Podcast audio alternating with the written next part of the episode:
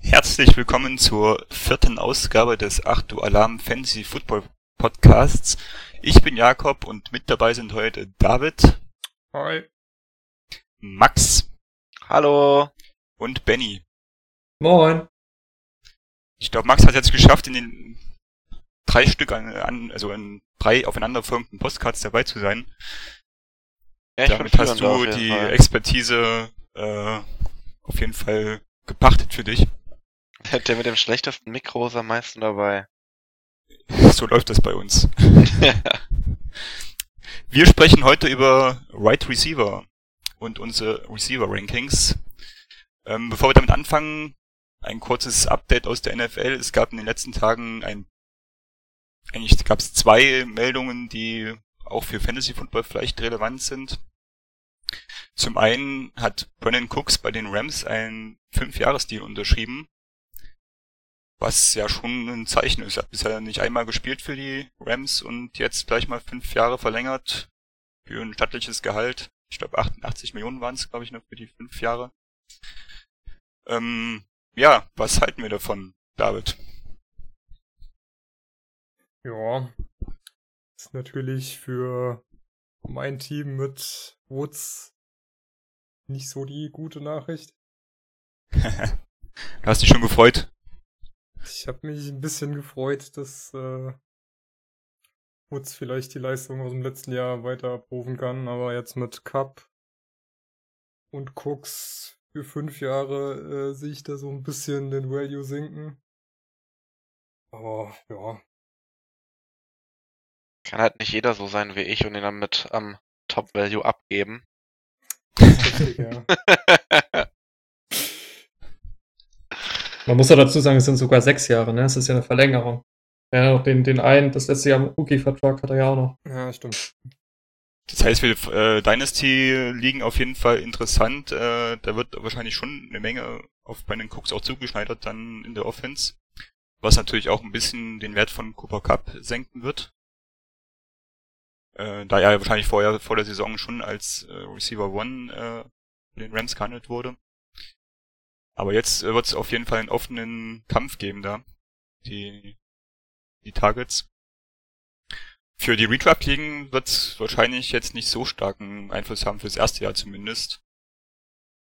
Da es einfach ein großes Fragezeichen ist. Ja, also ich denke mal, Robert Woods und Cooper Cup, die werden auf jeden Fall auch Punkte machen. Brandon Cooks dann, ja, also ich würde mal behaupten, Redraft wird sich das schon irgendwie am Anfang noch, also zumindest jetzt die kommende Saison noch einigermaßen die Waage halten. Man kann nur hoffen für die Leute, die Brandon Cooks draften, dass er nicht der nächste Sammy Watkins ist. Ja. Das stimmt. Da gibt es wahrscheinlich viele Beispiele. Ähm, die zweite Nachricht war, dass Larry Fitzgerald bei den Cardinals angedeutet hat, dass er sich auch vorstellen könnte, im nächsten Jahr zu spielen. Wenn er spielt, dann zwar nur für die Cards, aber die News habe ich aufgenommen, weil ich ihn in meinem Fantasy-Team habe. Äh, und das auf jeden Fall erfreuliche Nachrichten sind. Äh, würde ich mich sehr drüber freuen, auch weil er einfach vom Charakter her einfach ein super Typ ist und der Liga, glaube ich, fehlen würde. Das ist, glaube ich, auch wichtig für die Cardinals, weil, okay, sie haben jetzt ähm, Kirk, aber sonst kommt da nicht so viel auf Receiver bei Ja. den Cardinals. Es wäre auf jeden Fall eine Konstante in, in dem Umbruch, der da jetzt stattfindet. Die, glaube ich, ganz gut tun würde. Auch solange er sich fit fühlt, warum nicht, ne? Ja. Hauptsache er findet rechtzeitig den Absprung und wird nicht so einer wie Jerry Rice, der dann, weiß ich nicht, noch nach Seattle und Denver geht und halt hätte irgendwie drei Jahre früher aufhören müssen. Ähm, Ich, ich würde würd ja sagen, Achso, sorry, nach, ja. ich würde ja, ich würd ja sagen, nach dem Super Bowl oder so aufhören, aber das wird mit den Cardinals die nächsten Jahre, glaube ich, eher schlecht. Da Also, müsste schon einiges passieren, ja. Ja, gut, Aber wer weiß, vielleicht nächstes verpasst. ja. Ja, die trinken auch alle zu viel im Moment.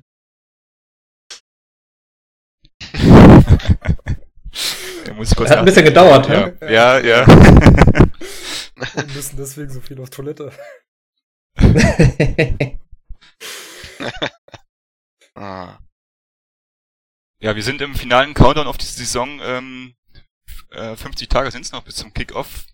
Und Des Bryant ist immer noch Free Agent. Müssen wir uns da langsam Sorgen machen, dass wir ihn überhaupt nochmal sehen? David, du hast ihn doch in deinem Team. Mhm, Marc auch. Das Ach, ist Marc auch so. Der ist nicht so geil, weil eigentlich, du kannst ihn eigentlich nicht weggeben, weil einen gewissen Value hat er ja immer noch, aber so die Anzeichen, dass ihn so wirklich niemand haben will, sind halt schon noch so besorgniserregend. Weißt du echt nicht, wo du dran bist und je nachdem, wo er jetzt noch unterkommt, also ich gehe mal fest davon aus, er kommt noch irgendwo unter, weißt du auch nicht, was der da für eine Rolle spielt. Von daher, ja, ist derzeit echt eine Scheißsituation. Ich meine, der war ja 2017 schon irgendwie nur Low-End Nummer 2 Receiver im Ja, Fantasy. Ich glaube, acht Spiele waren unter 10 Punkten. Also es ist ja auch nicht so, als wäre das jetzt irgendwie ein Stud für dich. Er ist halt immer noch mehr der Name aus vergangenen Tagen als die wirkliche Leistung in den letzten Jahren. Ist halt die Frage, ne, ob es an, ob's an Prescott lag, dass die irgendwie keine Connection gefunden haben, weil unter Luck hat er ja gut geliefert. Ob er dann einen Quarterback finden kann, wo er das nochmal ja, produzieren kann. Ist halt auch die Frage. Du hast aber gerade Romo komisch ausgesprochen, oder? Was habe ich gesagt? lag. Andrew Luck, glaube ich. Luck? Ja, okay, ja, ich, nah dran. Romo natürlich, ja. Ähm, ist natürlich auch die Frage, ob vielleicht seine Spielweise jetzt mit steigendem Alter vielleicht auch einfach nicht mehr funktioniert. Ob da die Physis so nachlässt, dass er die Cornerbacks nicht mehr so dominieren kann, wie er noch vor ein paar Jahren das konnte. Aber ja, ist auf jeden Fall was, wo man immer noch gespannt drauf wartet als Owner. Denkt ihr, er wird noch vor der Saison verpflichtet von dem Team? Ich glaube eher Ich auf glaub schon. Verletzung. Ja, wahrscheinlich deswegen. Okay, na dann hoffen wir mal, dass verletzen. Ja, aber das wünscht man eigentlich niemandem, dass er sich verletzt. Nee, aber irgendeiner wird sich schon noch David verletzen, vielleicht schon ein also bisschen. Wegen seines Fantasy-Teams. Solange es keiner von meinen ist, die ich sonst hab, ja.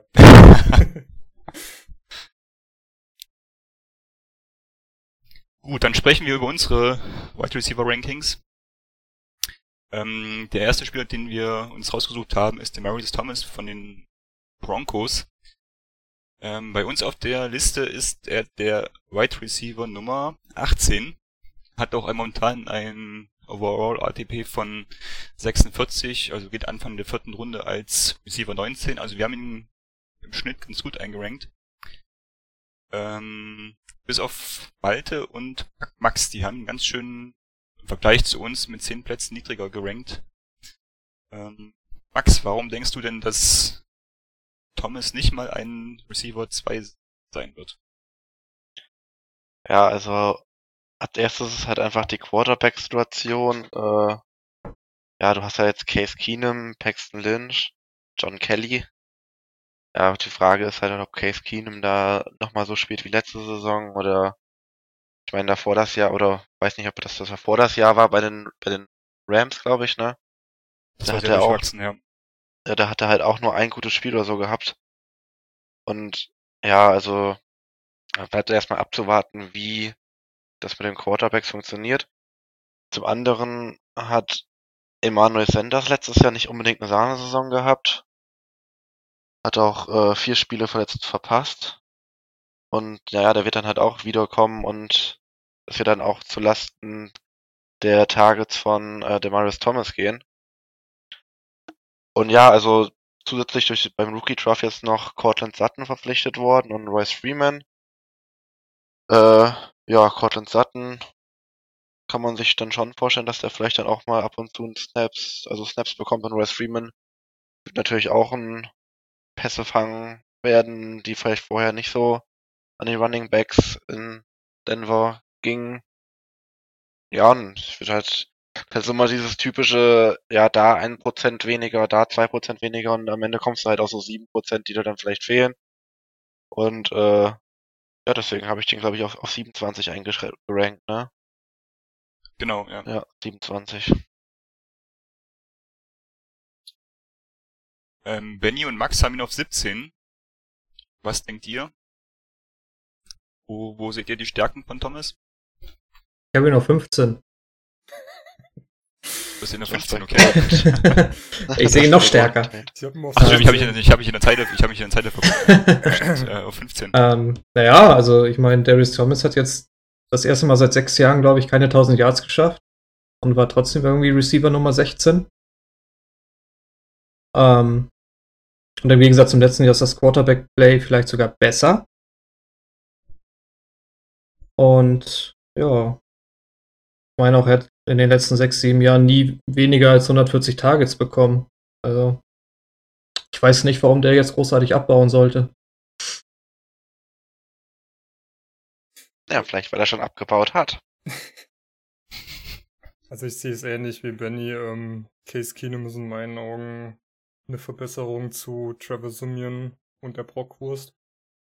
Und ähm, ich meine, er hat auch äh, 2016 mit Simeon auch über 1000 Yards gehabt.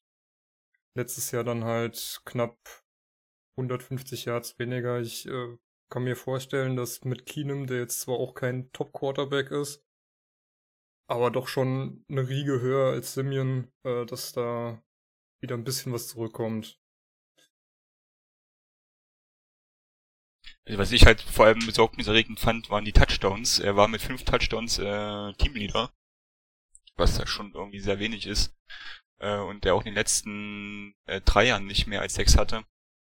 Und ich glaube, gerade das wird mit äh, wird durch äh, durch Keenum nach oben gehen. Also generell die Touchdowns für Denver. Und da wird, denke ich, auch noch ein paar dann für Thomas abfallen.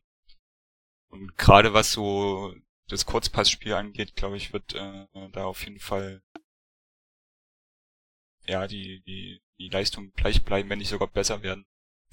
Ich habe ihn nämlich auch auf äh, 16 gerankt, von daher sehe ich auch auf jeden Fall einen soliden WR2 in Thomas.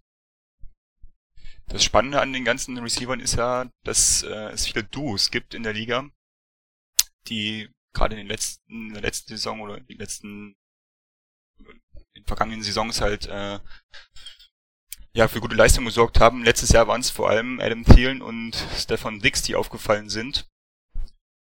Wir sind uns im Ranking fast einig. Wir haben bis auf Max alle Adam Thielen höher gerankt. Äh, aber man muss sagen, sie sind eng beieinander. Also Max hat Dix noch als WR1 auf Platz 12. Äh, wir danach dann so bis mit 13 bis 16. Malta hat ihn dann auf 20 gerankt, was ich schon schade, dass er nicht dabei ist, um darüber zu sprechen. Aber ja, was kann man, was können wir uns von den beiden nächstes Jahr erhoffen? Sie haben mit äh, Kirk Cousins jetzt einen Upgrade bekommen auf der Quarterback-Position. Max, was denkst du? Deine Einschätzung zu Dix erstmal? Ja, also Dix ist halt, also prinzipiell mit Cousins würde ich halt erstmal behaupten, dass es halt dann auch die Frage ist, wie die alle harmonieren da. Also ist halt, ich weiß also weiß halt nicht, ob das genauso funktioniert wie letztes Jahr, weil es ja schon meistens so, dass dann anderer Quarterback, andere Verhältnis zwischen den Spielern, hier kommen besser miteinander klar. Und da muss man erstmal abwarten, wie Kirk Cousins dann mit den beiden harmoniert oder mit wem er besser harmoniert oder schlechter. Ähm, ich hoffe natürlich, dass es Dix ist, einfach weil ich ihn auch in meinem Fantasy-Team habe. Und äh, ja, also er ist halt auch 24 Jahre erst alt, hat glaube ich schon drei oder vier Jahre gespielt jetzt. äh. Ähm, und ich glaube halt auch einfach, dass äh, Thielen die Saison nicht unbedingt so bestätigen kann, zwar immer noch gut spielen wird, aber auf jeden Fall nicht so stark wie jetzt äh, letzte Saison auftrumpfen wird. Und ja, ich erwarte halt, ich weiß nicht, ob man bei Dix wirklich von einem Breakout sprechen kann. Aber das Thema haben wir dann später nochmal auch mit Dix, glaube ich. Ähm, aber ja, so ein so, der ist ja schon gut und so ein wirklicher Breakout ist es ja nicht. Ich glaube einfach nur, dass er seine, seine Punktzahl und seine, ja, einfach alles nochmal toppt und halt nochmal eine Nummer besser wird. hat ja jetzt auch schon acht Touchdowns gemacht dieses Jahr. Fast, also ja, um 150 Yards die 1000 Yards verpasst. Und das alles mit einem Quarterback, also mit einem schlechteren Quarterback auf jeden Fall. Also ich erwarte auf jeden Fall einiges nächste Saison. Benny, wie siehst du das? Du hast Thielen auf 9 und Sticks auf 16. Ja, auch in erster Linie wegen der Vorsaison halt. Also durch Cousins wird das eh neu gemischt, das stimmt. Man muss auch bedenken, dass Dix ja irgendwie, glaube ich, ein Spiel verletzt raus muss und dann im Anschluss zwei verpasst hat. Also der hätte auch, wenn er alle Spiele gemacht hätte, die 1000 Yards gemacht. Ähm, Thielen war unter Keenum halt eher so der Possession Receiver und er hat irgendwie, glaube ich, 41 Recep äh, 91 Receptions gehabt. Ja. Ja. Und Dix halt dann eher die etwas längeren Brote dann gekriegt, ne? Und Und das ist ja, genau das auch, was ich, was ich mir mich frage. Ähm, unter PPR-Gesichtspunkten ist, glaube ich, Thielen eine echt sichere Bank dann. Aber auch gerade, dass äh, Cook dann zurückkommt als Running Back, äh, wird die Frage sein, was ist wichtiger? Die Touchdowns für die Receiver oder die Receptions für die Receiver? Also tendiert man dann eher zu Thielen oder eher zu Dix? Weil Dix hatte mit acht Touchdowns doppelt so viel wie Thielen letztes Jahr. Äh, dann wird dann die Frage sein, Cloud in Anführungsstrichen Cook halt eher die Touchdowns oder die Receptions. Ja, das stimmt. Mal ein paar, Spiele abwarten, so. David, was ist deine Einschätzung? Ähm, also ich denke, sie profitieren auf jeden Fall beide von Cousins. Bei Dix soll, äh, ist vielleicht auch noch wichtig, dass er jetzt ähm, Contract hier ist. Der wird sich also auf jeden Fall extra Mühe geben, um einen geilen Vertrag rauszuhandeln. Und ansonsten, ja, ich glaube, ich habe äh, Thielen auf 10 und ähm, Dix auf 13. Also ich sehe die eigentlich relativ gleich auf. Was ähm, Thielen durch Receptions an Punkten gemacht hat, hat äh, Dix dann durch Touchdowns gemacht. Muss man abwarten, wie sich das dieses Jahr unter Cousins dann entwickelt, aber sehe da bei beiden eigentlich ähm, noch ein bisschen Upside. Wie, oder was, was habt ihr lieber in eurem Fantasy-Team? Lieber ein Receiver, der die Touchdowns macht oder lieber einer, der kontinuierlich Receptions sammelt? Ich bin ganz klar bei Kontinuität. Ich denke Ich auch, gern. also zum Beispiel, ähm, ich habe in meinem Team habe ich jetzt äh, von den äh, von den Buccaneers äh, Deshaun Jackson, der, der ist halt auch so mega abhängig von seinen Touchdowns und dass er halt mit seinem äh, ja mit seinen Big Plays dann immer auch einen Touchdown macht. So viele Bälle fängt er halt nicht und das ist halt einfach ja, den kannst du halt immer nur gamblen im Prinzip. Das ist halt immer schwierig. Deswegen habe ich auch dann lieber Spieler, die einfach regelmäßig die Bälle fangen und ja, einfach kontinuierlich dann halt ihre Punkte machen. Halt auch wenn es mal weniger sind, sind es immer noch meistens mehr, als wenn dann ein, zum Beispiel ein Deshaun Jackson ke- keinen Touchdown gemacht hat. Und ja, das ist mir auf, auf jeden Fall viel lieber. Ähm, sehe ich ähnlich. Also ich würde so Slot Receiver zumindest als meinen primären und vermutlich auch sekundären Receiver dann im Team ja, wählen und dann für eine Flex-Position oder halt für Matchup-Geschichten dann durchaus mal so Receiver, die die die Outside spielen und die langen Bälle fangen und halt ja oder so Big Plays halt dann machen. Genau. Der nächste auf unserer Liste ist ähm, Doug Baldwin. Beziehungsweise noch eine Frage äh, zu den zu den zu den Vikings. Denkt ihr, dass Dix und Thielen so das stärkste Wide Receiver Duo sind in der NFL? Also, ich würde, ich, da kommen wir später auch noch zu. Ich finde äh, Landry und Gordon auch schon ziemlich stark. Also, wenn, wenn Gordon nur ansatzweise an seine letzte komplette Saison da anknüpfen kann mit knapp fast 1700 Yards und ja, Landry hat halt auch mit bei den äh, Dolphins ja auch jetzt zuletzt zweimal die 1000 Yards und einmal jetzt knapp verpasst letzte Saison.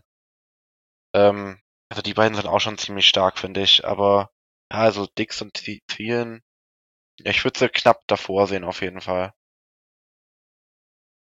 Ich sehe die Steelers vorne. Antonio Brown ist, glaube ich, über jeden Zweifel erhaben und Juju wird immer besser.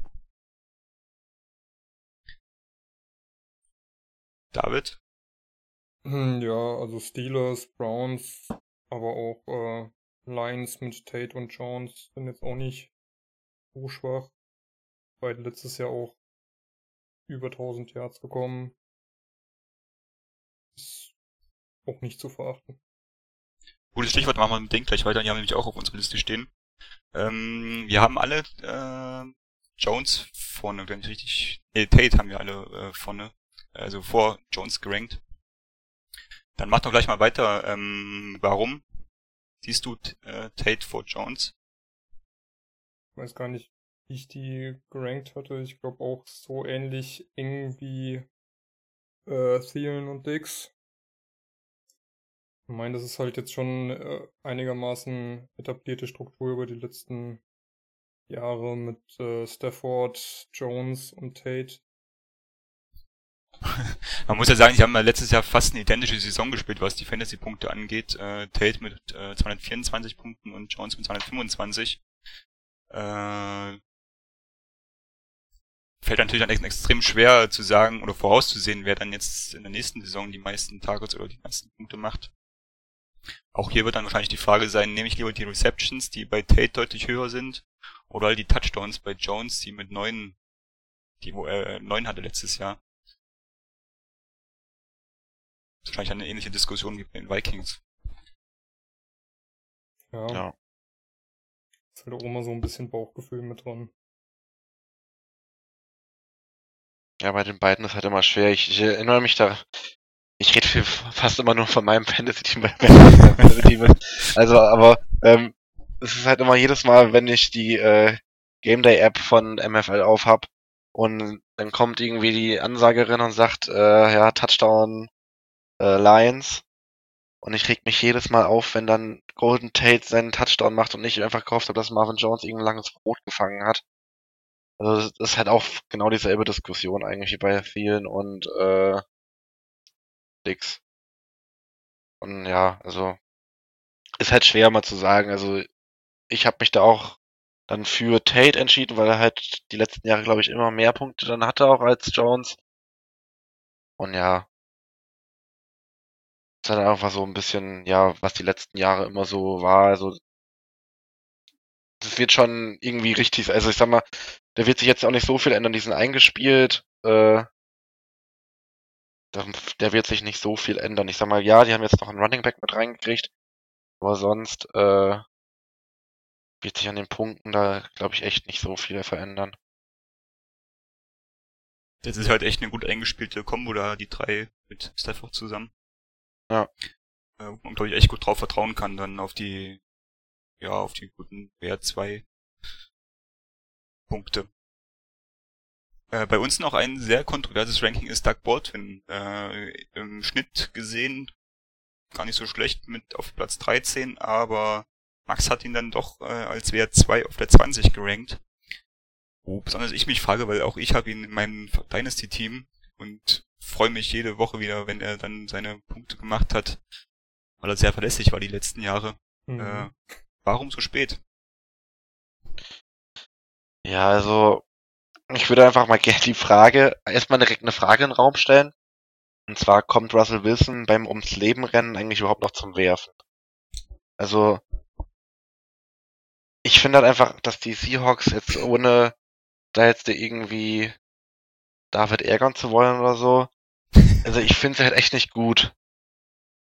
Äh, und ich weiß nicht, es wird wahrscheinlich auch ein bisschen auf Doug Baldwin dann abfärben.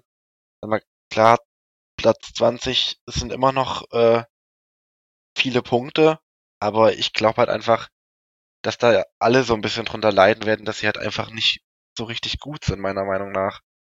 Und ja, das wird sich halt auch dann in den 20 Punkten, die das dann Unterschied sind von mir zu euren Rankings, das wird sich halt darin dann, glaube ich, äh, ja, da, da wird man das dann halt sehen, also dran, dran merken. Ähm, ja, zum anderen haben die Seahawks jetzt noch Brandon Marshall geholt, da weiß man noch nicht so richtig, was hat er noch im Tank, was hat der, oder ist er schon überm Zenit einfach. Das bleibt abzuwarten und auch Rashad Penny Äh, muss man halt gucken, wie der ins, Laufsp äh, ins Passspiel eingebunden wird. Und äh, ja, also und halt Pässe dann von den Receivern wegnimmt, sage ich mal so, falls Mhm. Russell Wilson zum Werfen kommt. Fragt man doch David mal direkt, ist die Seahawks O-Line jetzt diese Saison oder diese Offseason noch schlechter geworden, als sie vorher war? Ähm, das ist eine gute Frage. Eigentlich kann man sich nicht vorstellen, dass es noch schlechter wird. weil es war letztes Jahr schon verdammt bitter. Ähm, also ich setze jetzt mal eine Hoffnung drauf, dass äh, die Jungen, die letztes Jahr in der O-Line standen, bis jetzt ein bisschen gelernt haben und äh, mit dem neuen Offensive Line Coach, dass da jetzt vielleicht etwas mehr Kontinu äh, etwas mehr ähm, Stabilität reinkommt in die ganze O-Line. Aber ja, weiß nicht, also Baldwin ist eigentlich so wirklich bei den Seahawks die einzige ernstzunehmende Option für Wilson, der eigentlich auch immer anspielbar ist. Und wenn er selbst letztes Jahr in dieser mehr oder weniger Grottensaison noch knapp unter 1000 Yards bleibt, wo Wilson eigentlich mehr oder weniger nur äh, am Davonlaufen war, um nicht gesackt zu werden.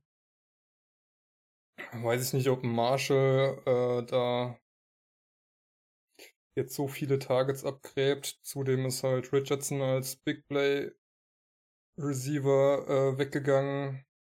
Dann ähm, wäre jetzt Lockett wieder äh, WR3, wo ich das halt auch nicht sehe, dass der so viele Targets kriegt. Wenn, wäre es schön, weil den habe ich auch noch irgendwo in meinem Squad. Aber also für mich ist eigentlich äh, Baldwin ganz klar die Nummer 1 Option und der wird wieder Targets kriegen ohne Ende. Das war halt so das letzte, in den letzten Jahren so das Problem, dass die keinen richtigen Receiver Nummer 2 hatten. Äh, und jetzt ist Graham auch noch weggegangen.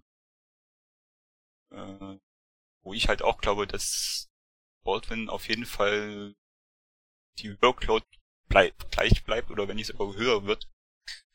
Dadurch äh, auch die Punkte in der WR1 äh, bleiben wird.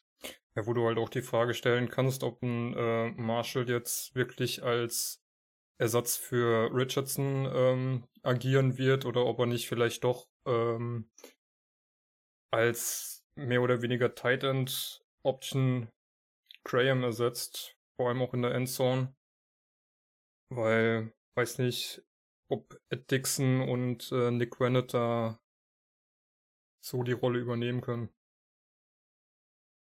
Naja, erstmal muss Marshall verletzungsfrei bleiben. Das kommt auch noch dazu.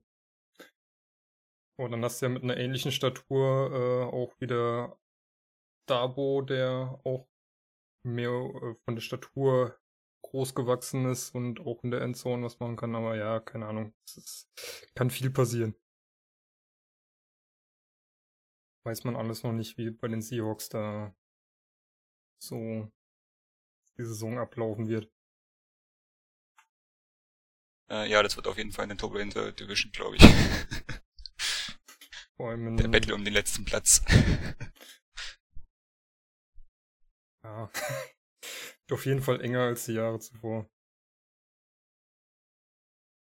ähm, wie steht ihr zu den Rookie-Receivern, die dieses Jahr in die Liga gekommen sind? Äh, Da gibt es ja eine ganze Reihe an Erst- und Zweitrunden-Picks. Ein paar Namen genannt, DJ Moore zu den Panthers, Calvin Ridley zu den Falcons, Cortland Sutton zu den Broncos, Dante Pettis zu den 49ers, Christian Kirk die Cardinals. Ähm, wen seht ihr da als euren Favoriten oder auf euren Go-To-Guy, den ihr als erstes von den Rookies draften würdet?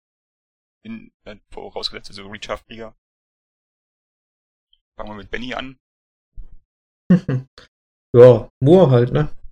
Ich meine, als erster Receiver vom Board gegangen. Das WR-Korb der Panthers ist nun mal sehr bescheiden. David Funches in allen Ehren, aber der ist auch nicht so doll. Er wird auf jeden Fall starten.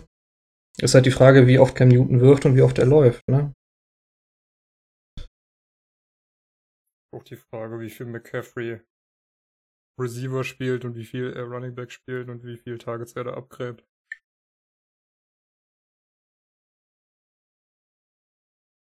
Ja, also ich habe äh, auch nur auf, auf der 1. Ich hab, Aus den ich hab Christian Kirk. Einfach weil ich ihn mag. Ähm, ja, ich habe auch Christian Kirk. Ähm, wird auch wahrscheinlich direkt hinter Fitzgerald als Nummer 2 starten. Alternativ hätte ich noch Sutton als Nummer 3 hinter Thomas und Sanders. Das ist ja noch nicht mal sicher. Ja, So Bei, bei den Broncos kursiert ja auch das Gerücht, dass die schon Hamilton, der in der vierten Runde gedraftet wurde, viel eher im Slot spielen könnte als Sutton. Gut, es gibt auch Ich könnte mir vorstellen, dass Anderson. Sutton so ein Juju aus dem letzten Jahr werden kann. Aber es ist die Frage, ob er dann schon im Draft weggeht oder ob er dann doch erst eher so Free Agent Signing wird. Bei Christian Kirk bin ich mir halt nicht ganz sicher. Ich mag ihn auch sehr und freue mich, dass er bei den Cardinals ist, aber bei ihm ist halt die Frage, wie er spielt und wo er spielt und ob er das, was er im Slot zeigen kann, äh, halt auch outside zum, ja, beweisen kann, zeigen kann. Deswegen, ich sehe äh, Michael Gallup noch äh, vor ihm äh, von den von den Cowboys, weil ich da einfach überhaupt nicht weiß, zu wem sie werfen sollen. Dann am ehesten wahrscheinlich noch zum Rookie, der äh, frisch ist, Bock auf die Liga hat und äh, sich beweisen will. Von daher Dabei haben sie doch gerade Tevin Austin geholt.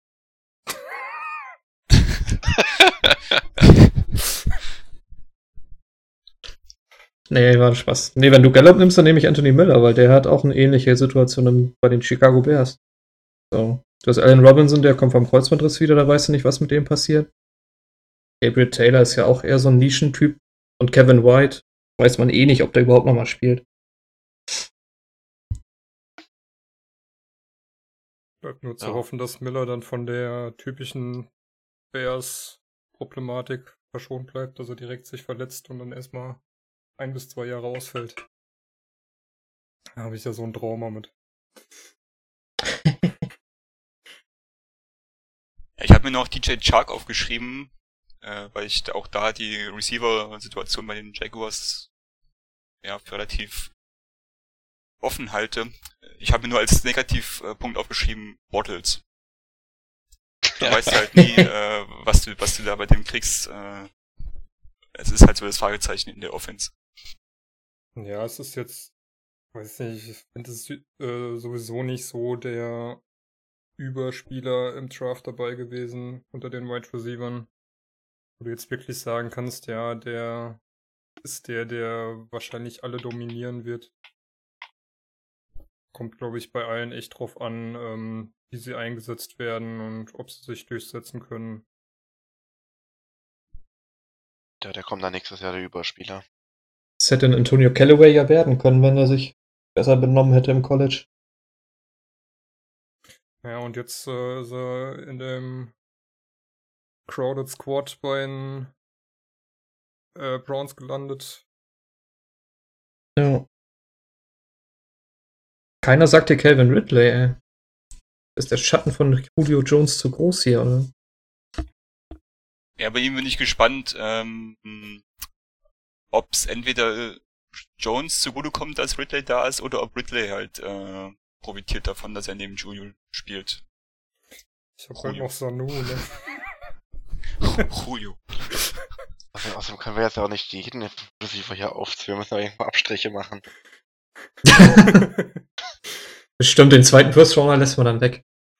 Ja. Und James Washington bis jetzt.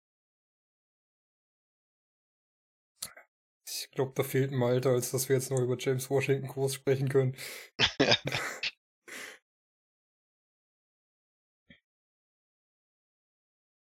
Ähm, ja, äh, seht ihr oder habt ihr Receiver, die von denen ihr lieber am Draft Abstand haltet, die ihr nicht ziehen würdet? Max zum Beispiel? Ähm, ich würde Abstand von Jordi Nelson halten. Weil, äh, ja, also erstmal weiß man in Oakland überhaupt nicht, was so abgeht. So gefühlt ist das für mich so ein Top- oder Flop-Ding, das entweder komplett durchstarten kann oder komplett in die Hose geht. Das ist ja eigentlich auch so die allgemeine Meinung, dass niemand so richtig weiß, was der Gruden da so anstellt. Im positiven oder im negativen Sinne. Und ja, äh, so als Hauptpunkt würde ich eigentlich fast Derek Carr sehen, weil ich, ich finde ihn einfach nicht so stark. Ich, ich schätze ihn irgendwie nicht so gut ein und ich glaube, Jordi Nelson war halt mit Aaron Rodgers hat er, er, war halt mit einem richtig starken Quarterback gesegnet. Und jetzt im Alter nochmal zu Derek Carr, ich weiß nicht recht. Also, ich persönlich würde von dem Abstand halten. Äh, ich nehme die gesamte Argumentation und transformiere sie auf Amari Cooper, weil den würde ich nicht ziehen. Wir haben ja damals auch schon bei den Quarterbacks drüber gesprochen, über die Oakland-Offensive und ja, also wie gesagt, man weiß nicht, was man bekommt. Äh, Cooper hatte letztes Jahr extreme Probleme mit äh, dem, dem Ball zu fangen. Und deswegen auch von mir, also die beiden Oakland Receiver würde ich im Draft überspringen. Ja, ich habe Watkins genommen. KCZ ist auch äh, mit Hunt, Hill, Kelsey ist da halt auch einfach viel am Start, die eventuell halt vorher bedient werden. Und könnte halt zu viel sein, was man für ihn bezahlt, von daher auch eher Avoid. Oh, das sind die neuen Thielen und Dicks. Oder das? Wer weiß. Das ist halt die andere Seite, ja. ja. Wir werden sich an die Ja. Leute im Draft freuen, die, zu denen die Spieler dann runterfallen. Durchaus, ja. Ja, ich habe Jarvis Landry genommen. Einfach weil er, glaube ich, in Miami so der mit Abstand einzige reliable Receiver war, der, glaube ich, in vier Jahren über 400 Receptions hatte. Was er jetzt in Cleveland definitiv nicht haben wird. So, kommt er zum neuen Team. Hat einen Josh Gordon, der jetzt on the rise wieder ist. Also das heißt, der Target Share ändert sich wieder. Ähm, dazu haben sie mit Tyler Taylor einen Quarterback, der manchmal lieber läuft, als dass er wirft. Das hilft dann auch nicht unbedingt. Und sie haben irgendwie, glaube ich, noch Carlos Hyde geholt. Der ist ja letztes Jahr auch Top 10 PPR Running Back gewesen. Der wird auch seine Pässe kriegen. Dazu noch Duke Nick Johnson Chubb nicht und vergessen. Duke Johnson, Nick Chubb ja auch noch gedraftet. So, letztes Jahr war er, glaube ich, Nummer 5 Receiver im PPR. Da kommt er nicht mal annähernd hin, glaube ich. Zu äh, Tyra Taylor muss man halt auch sagen, der hat jetzt halt auch mal Targets, wo er hinwerfen kann, ne? Also Buffalo hatte ja niemanden zum Anwerfen. Shady. Ja, kannst halt auch nicht jeden Spielzug machen, ne? In manchem Spiel anscheinend schon.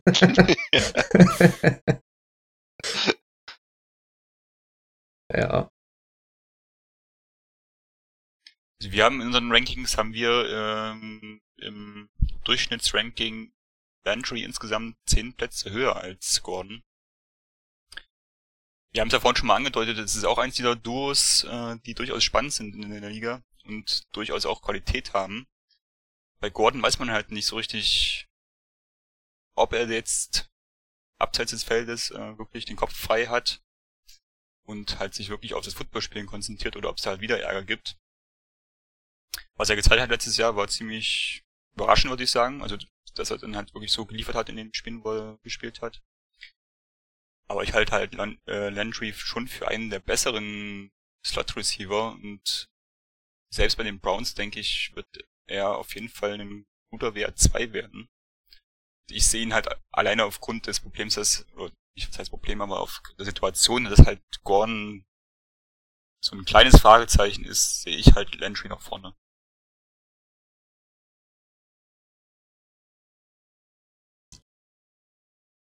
Also ich mag ich mag die Idee, dass Josh Gordon wieder Josh Gordon wird. So, ich meine, er ist ja nur eine Sportzigarette entfernt vom Karriereende, aber ähm, ich meine, er hat jetzt die erste volle Offseason vor sich, das erste Trainingscamp wieder. Ein physischer Freak ist er eh immer gewesen, ist er auch immer noch. Ähm, und ich meine, als er das jetzt, als er 2013 die letzte komplette Saison gespielt hat, war er halt der wirkliche WR1. Also weiß ich nicht. Ich sehe ihn vielleicht nicht mehr ganz so weit oben, aber auf jeden Fall hat er WR1 Potenzial immer noch. Apropos Potenzial, äh, wo seht ihr so Sleeper-Optionen im Draft? Bei welchen Spielern? Ja, ich habe äh, Christian Kirk wieder genommen, einfach weil ich ihn mag. Nein, also ich hoffe natürlich auch, dass er direkt starten wird und ja auch viele äh, Receptions kriegen wird. Ja, also ich sehe bei dem einfach das Potenzial, dass er direkt durchstarten kann. Ich habe mich da Max angeschlossen, auch aufgrund der Argumentation eben schon bei den Nummer 1 Picks. Ja, ich ich habe habe mich für. Achso, oder jemand ja, anderen genommen. Zuerst, ja. Ich habe nicht, ich hab nicht Kirk. ähm, ich habe Kenny Galladay von den Lions, weil der letztes Jahr äh, in seiner Rookie-Saison eigentlich schon ganz gut war, aber leider Verletzungspech hatte. Ähm, und Eric Igrim ist halt ja auch weggegangen von den Lions zu den Colts. Das heißt, sie haben irgendwie keinen vernünftigen Tight End im Moment. Und ich glaube, der wird so ein bisschen die Targets abgraben von, von Tate und Jones und halt die offene von den Titans auch so ein bisschen. Ich habe mich äh, für Richard Matthews entschieden von den Titans. Das ist, glaube ich, echt kein sexy Pick. Aber ich habe ihn damals im Startup Dynasty Draft gezogen und ich habe es bis jetzt keine Sekunde bereut. Der schwimmt immer so ein bisschen unterm Radar, aber liefert echt solide Zahlen und mit Corey Davis, der jetzt so langsam mal zeigt, was er kann, also in den Playoffs gezeigt hat, was er kann, aber auch noch nicht so Seeding ist, äh, denke ich, ist er auf jeden Fall auch eine solide Waffe für ja, so Midround, für die Mid Midround schafft. So einer für die Bye Weeks dann meinst du? Ja, oder als in der Flex-Position auf jeden Fall. Ja, äh, letztes Jahr gab es ja auch viele Verletzungen in der Saison, OBJ zum Beispiel, der ja früh ausgefallen ist. Wer denkt ihr, wird dieses Jahr so sein Comeback feiern und ordentlich abliefern? Ich bleib bei Josh Gordon, das hatte ich eben schon. Ja, und wenn du jetzt OBJ ansprichst, dann äh, nehme ich ja auch direkt OBJ. Ich denk mal, nach den nach der Verletzung nach vier Spielen äh, geht er nächstes Jahr wieder oder dieses geht er diese Saison wieder einiges und der wird auch wieder Bock haben. Auch wenn wir vielleicht einige sehen mit Kicking Nets hoffentlich nicht mehr zu sehen kriegen. Mal sehen, was er sich diese Saison ausgedacht hat. Gut, hat er jetzt auch mit Kyler Letter einen guten Quarterback, ne?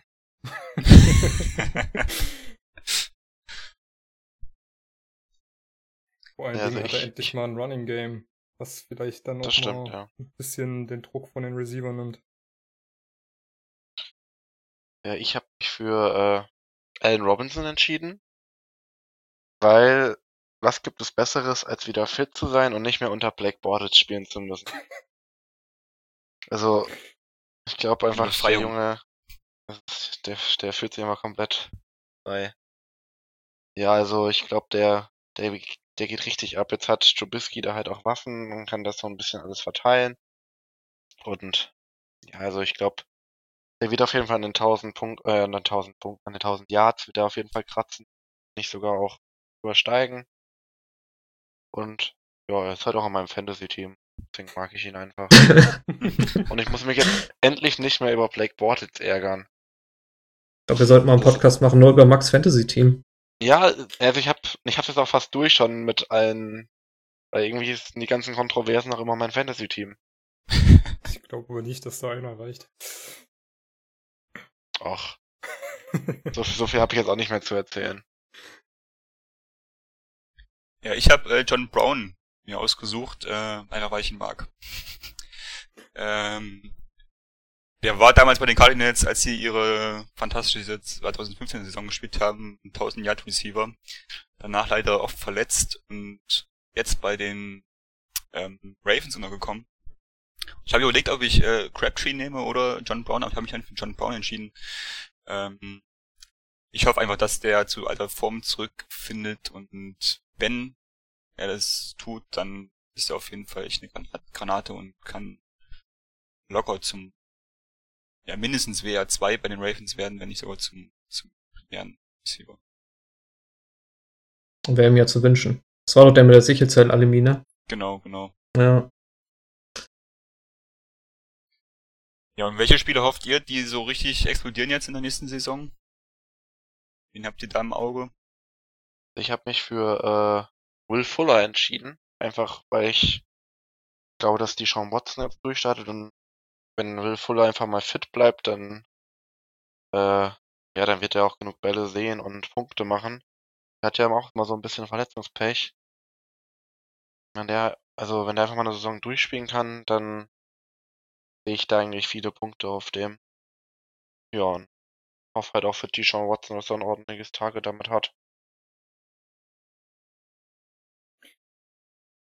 Ähm, also ich habe Dix genommen, weil ich es mir für ihn wünschen würde.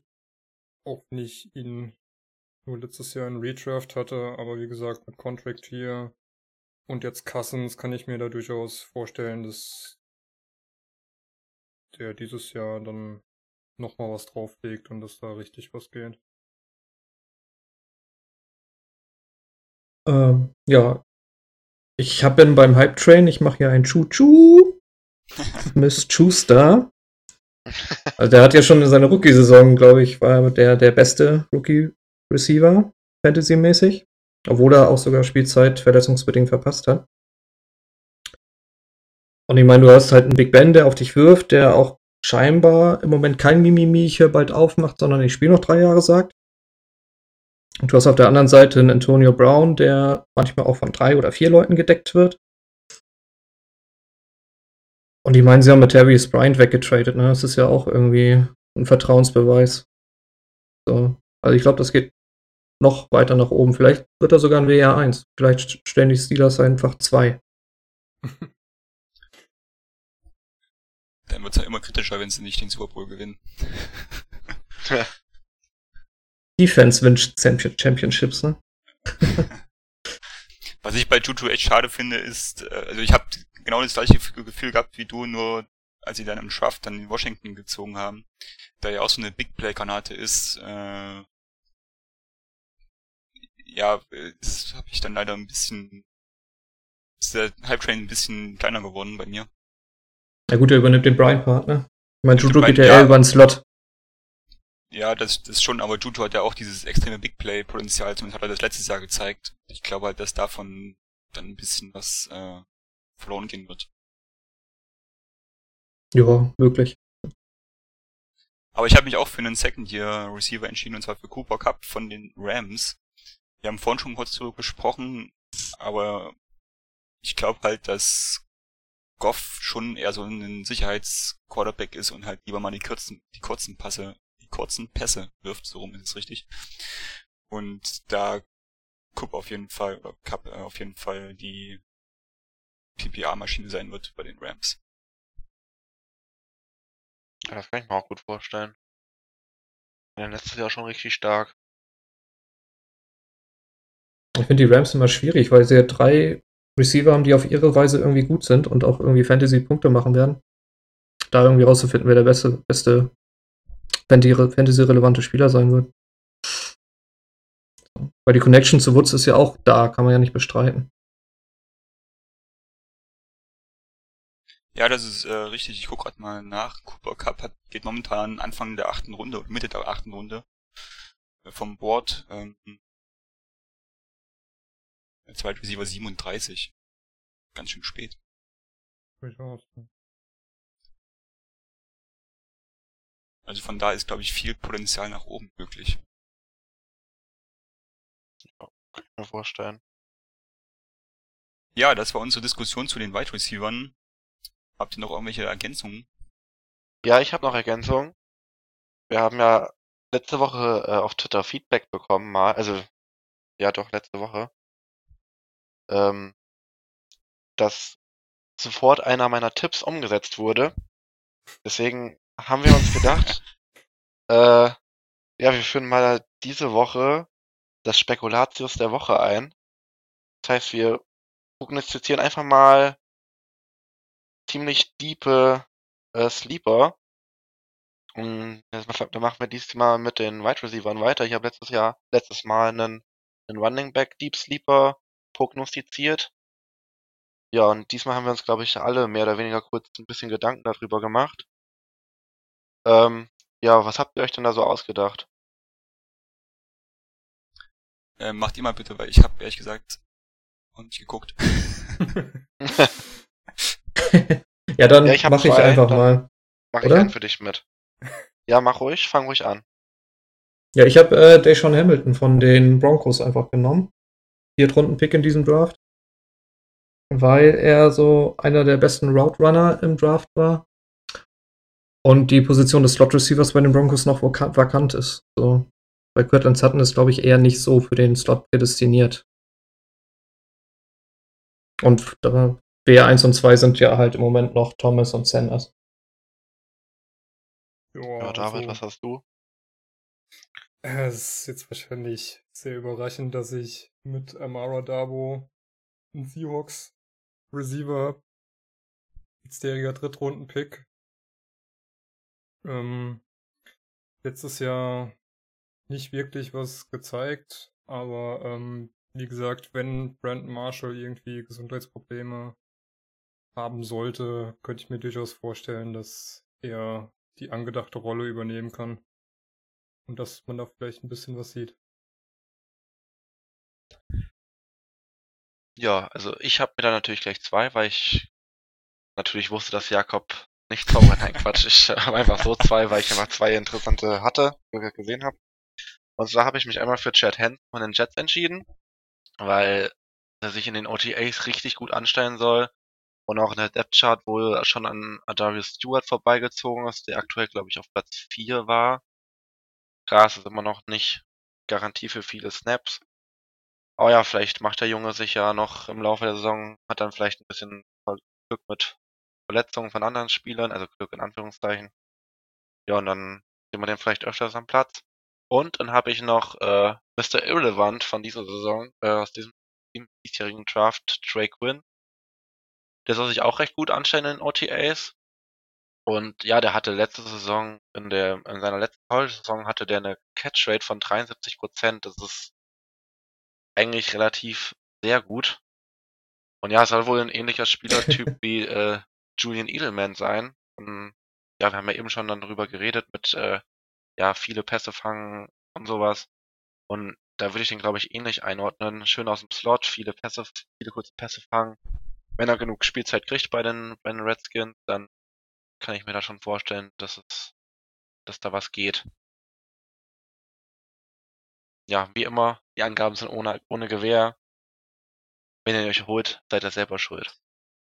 Ja, dann holt euch die Spieler, solange die noch verfügbar sind. Ich muss sagen, ich habe äh, Chad Hansen habe ich letztes Jahr im Rookie Draft gezogen, allerdings hat's, hat das nicht überlebt bei mir, die Roster Cuts. Ne, den habe ich mir dann, glaube Vielleicht schaue ich nochmal nach, ob der noch verfügbar ist bei uns. ja, dann bedanke ich mich bei euch äh, für die Diskussion. An unsere Zuhörer, wie immer, die Informationen folgt uns bei Twitter, bei Instagram, bei Facebook. Ihr findet uns unter @achtualarm. Ähm, ja, genießt noch das schöne Wetter. Und wir hören uns das nächste Mal wieder, wenn wir über die Titans sprechen. Bis dahin. Ciao. Ciao. Ciao. Tschüss!